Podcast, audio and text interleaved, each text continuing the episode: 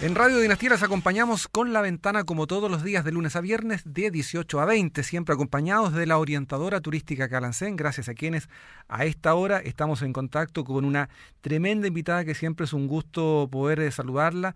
En esta ocasión estamos ya en contacto con Dalma Díaz. ¿Cómo está? Muy buenas tardes, gusto saludarla. Hola, Cristian, muy buenas tardes y a todos los seguidores y seguidoras de La Ventana. Yo ya me siento como estoy en el fútbol jugando de local con ustedes. Me siento muy cómoda como en casa. Gracias por invitarme otra vez.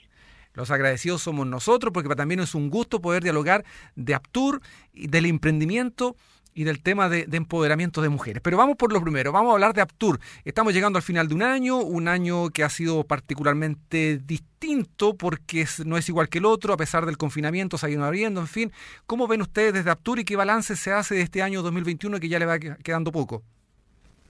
Bueno, desde el punto de vista de lo que está pasando en general a nivel país en términos de la reactivación, nosotros, más que hablar hoy día de reactivación, eh, hemos querido incorporar el concepto de reorganización, y de revitalización, porque eh, queremos darle fuerza a las personas que forman parte de esta cadena, no importando en qué lugar de la misma se encuentren. Creemos que hay que hacer, lo habíamos conversado en otra oportunidad, las cosas de una forma distinta, aprender con esta situación forzada tan brutal que nos trajo la pandemia. Y desde ese punto de vista, entonces, creemos que hoy día eh, lo que mm, se venía viendo como tendencias antes de la pandemia, particularmente el tema de poder apoyar iniciativas o eh, apalancar eh, proyectos que apunten a potenciar destinos y también actividades que busquen el desarrollo sostenible, pero en términos prácticos relacionados con los encuentros humanos en el turismo, eh, es hoy día algo casi ineludible, como un deber de quienes estamos dentro de la actividad del turismo. Yo diría que eso es una de las primeras cosas, Cristian. La segunda del punto de vista de la generación de contenidos, eh, yo diría que en general los medios nacionales, no los especializados en turismo, ciertamente no han estado, yo diría, aunque suena feo tal vez o triste, quizá, eh, no han estado al nivel de lo que realmente merece el turismo con la dignidad que debe tratarse. Es decir, es un generador de empleos, pero muy particularmente es la forma de volver a soñar, de volver a generarle posibilidades a las personas, más aún en una demanda interna que ya se activó con la vacunación, aunque ese no fue el objetivo de la, de, la misma vacunación, eh, de que las personas sepan que es una cadena de valor muy preparada, que quizá es lejos la que ha seguido con mayor rigurosidad la implementación de los protocolos sanitarios y dentro de eso incluyo también a los gastronómicos, a los gastronómicos que están organizados, que se han ocupado de esto, Existen manuales, por ejemplo, la Asociación Chilena de Turismo Rural, la Architur, eh, tiene un manual disponible en su propio sitio web para que las personas que trabajan y se desempeñan en el turismo rural puedan contar con esas herramientas. Entonces, sentimos que eh, es muy triste que los medios nacionales no incorporen en su agenda con relevar relevancia, digamos, lo que corresponde a la importancia del turismo y apoyar eh, de una manera, yo diría, en el, en el largo plazo dentro de sus agendas, el, turismo en el sentido de que, insisto, es una herramienta de desarrollo sostenible. El tercer punto, creo, Cristian, tiene que ver con que, bueno, ¿qué es lo que estamos haciendo nosotros? Nosotros hemos estado eh, ordenando la casa de adentro hacia afuera para cumplir con lo que ha sido nuestra principal meta, que es estar en este proceso de organización. ¿Y cómo lo hemos concretado? Capacitando, ¿no? Eh, y combinando eso con alianzas estratégicas formalizadas con actores claves del turismo nacional e internacional que han hecho muy bien las cosas en distintos ámbitos. La Organización Mundial de Periodismo Turístico, la OMPT, por ejemplo, se caracteriza por su capacitación constante con la de sus socios. Tenemos un convenio virtuoso muy bonito y ya se concretó la, eh, la primera acción, que fue que terminamos ya hace dos semanas casi, el primer curso de capacitación en conjunto para los socios de Aptur, en que nos capacitamos en materias de marketing digital. ¿Por qué? Porque dijimos nosotros queremos que nuestros socios, nosotros cuando digo el sello de la mesa directiva, Cristian, Queremos reducir la brecha digital, porque la transformación digital llegó para quedarse. Y el primer resultado de esa alianza virtuosa con la OMPT fue este convenio. Y hemos suscrito otros con mucha alegría con la Asociación Chilena de Gastronomía Achiga y también con FEGACH, que es la Federación Gastronómica de Chile, y estamos también eh, redactando en este minuto los borradores de eh, convenios con otras dos instituciones muy importantes que tienen mucho que decir en el tema del turismo. ¿Cuál es la idea?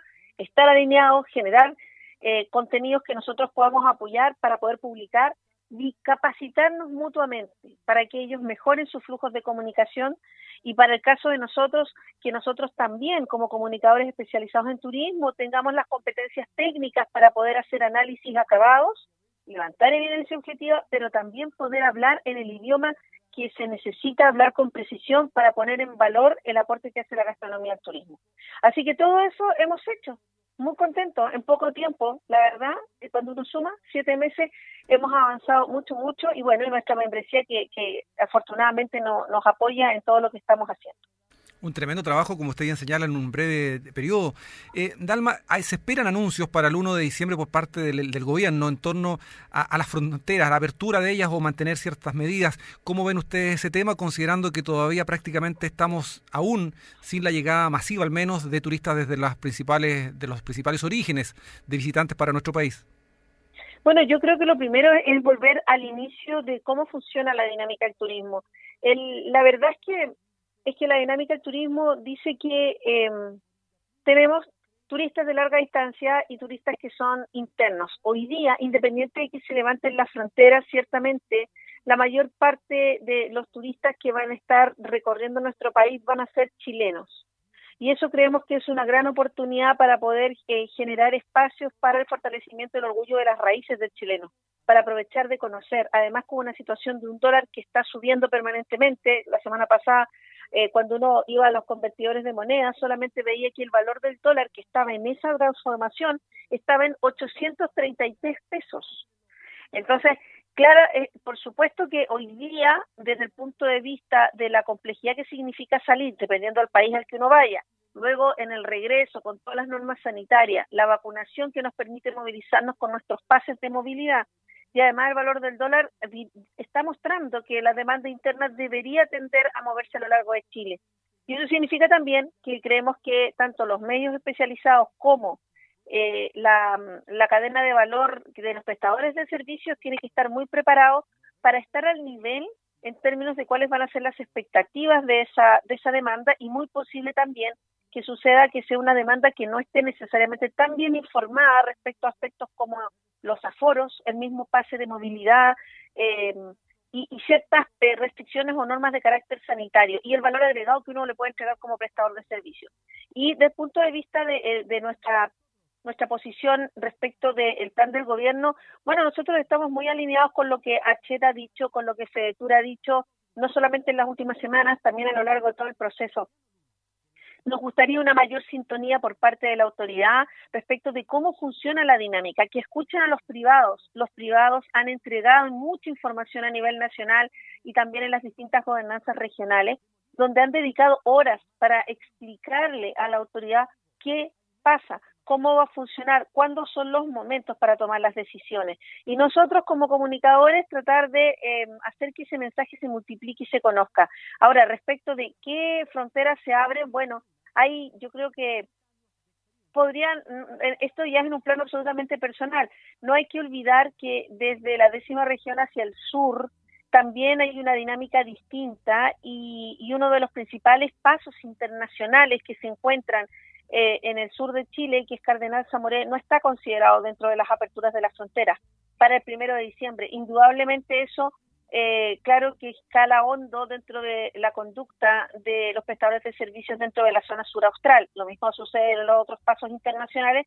Hay que entender que a partir de esa línea, especialmente, no solo se trata de un flujo de pasajeros, sino también de una forma de vida conjunta. Es decir, las personas que viven en Futalefú, por ejemplo, no tienen farmacia en Futalefú, cruzan a Argentina donde se encuentran el negocio donde pueden comprar los medicamentos.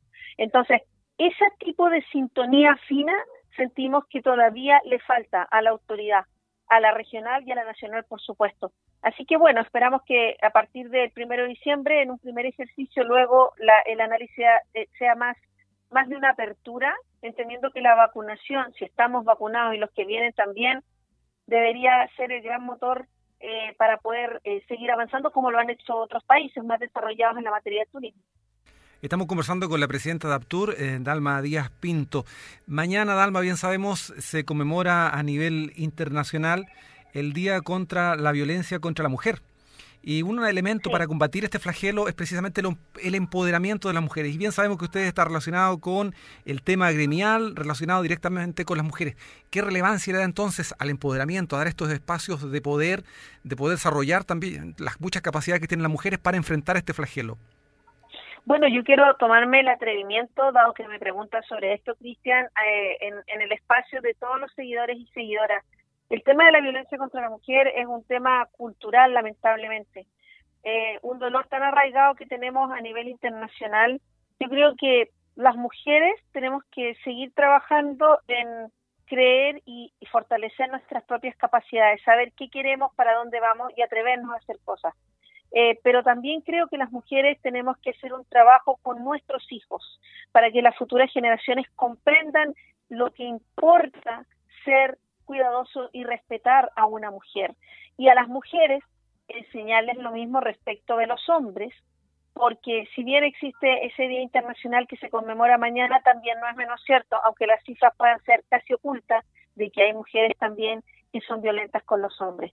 Entonces, yo no quisiera dejar pasar eso porque es un tema cultural donde yo creo que las mujeres, sobre todo cuando somos jefas de hogar, cuando adicionalmente somos quienes incidimos en las decisiones de nuestros hijos y de nuestras hijas, de que podemos ayudarles a comprender de que no es una competencia entre hombres y mujeres, sino al contrario, se nos debe tratar como unas flores eh, y las flores se tratan con amor, pero también esas flores debemos ser capaces de eh, no pinchar con nuestras espinas para que todo fluya y el amor sea aquello que prevalezca por sobre todas las cosas. Ya los caballeros, por supuesto, que ya son más grandes, que ya no son niños, que comprendan que cuando una mujer que está junto a ustedes brilla, no hay nada más maravilloso que dejarla brillar y no sentirse amenazado por eso. De manera tal que hago un humilde pero muy sincero eh, llamado a que mañana nos demos este espacio de reflexión, eh, para que tratemos de hacer las cosas mejor en el día a día, desde el rol que nos compete, sea hombre, sea mujer, para que la violencia eh, contra la mujer cada vez sea menor y ojalá desaparezca con este tremendo llamado, con una luz que brilla con mucha intensidad, como nuestra invitada de la jornada de hoy, Dalma Díaz Pinto, presidenta de Aptur. Queremos agradecerle el diálogo respecto al turismo, pero también esta última parte fundamentalmente por la relevancia que tiene su mensaje. Muchas gracias, Dalma. Un gusto, como siempre, poder conversar con usted. Muchas gracias, Cristian. Nuevamente, insisto, yo me siento ya como parte de la casa.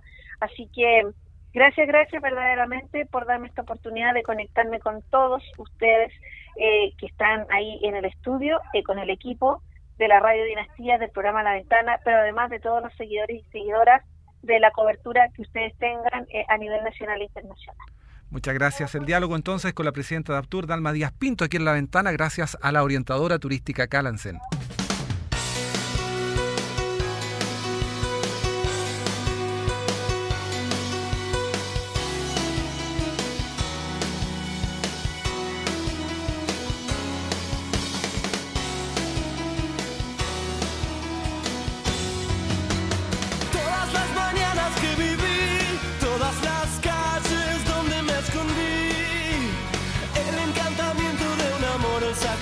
De mis los zapatos charol.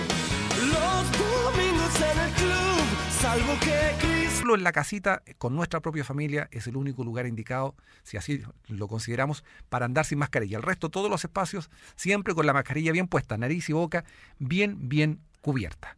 Nos vamos con música y los dejamos invitados para mañana a una nueva edición de La Ventana. Y nos vamos nada menos que con Gloria Trevi. Sí, pues sí, también es parte de nuestro tiempo. Esta canción es más nueva, sí. Más buena, el título de cierre de la ventana de día miércoles. Hasta mañana, si Dios quiere.